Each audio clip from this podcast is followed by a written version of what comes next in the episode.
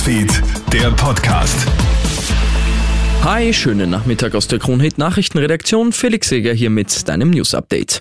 Mehr als 15.300 Neuinfektionen durch die Schulen bleiben offen, obwohl die Zahl der Neuinfektionen auch heute durch die Decke schießt und heimische Virologen sicher sind, dass der Lockdown in dieser Form nicht ausreichend greifen wird, hält die Regierung an Präsenzunterricht fest. Heute verteidigt auch Familienministerin Susanne Raab die Entscheidung. Es geht auch wirklich langfristig darum, dass wir auf die Psyche und auch das Wohlbefinden unserer Kinder schauen.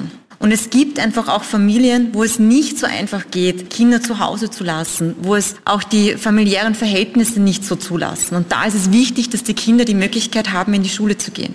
Mit seinen Verschwörungstheorien sorgt der deutsche Sänger Xavier Naidu schon länger für Schlagzeilen. Jetzt hat sich Naidu auf seinem Telegram-Kanal zur aktuellen Corona-Situation geäußert. Er habe sich in letzter Zeit viel mit Zombie-Filmen beschäftigt und kommt zu dem Schluss, es kann kein Zufall sein, dass Hollywood den Menschen immer wieder diese Filme zeigt. Die Corona-Impfung hätte ein Ziel. Geht nochmal in euch. Also ich glaube auch nicht, dass irgendwas Ansteckendes ist, aber dass man in diese Menschen irgendwas injiziert, dass sie...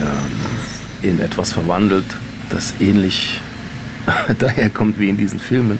Von vielen seiner Anhänger erntete er sogar Zustimmung. Naidu war ja 2020 auch aus der Jury von DSDS geflogen, nachdem er in einem Video ausländerfeindliche Texte gerappt hatte.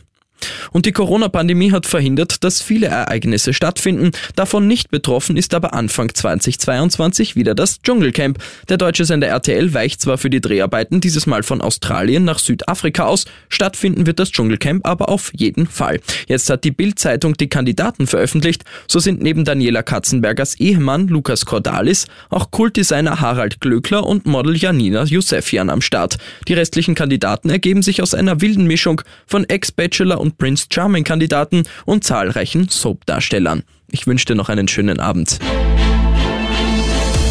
Krone Hits, Newsfeed, der Podcast.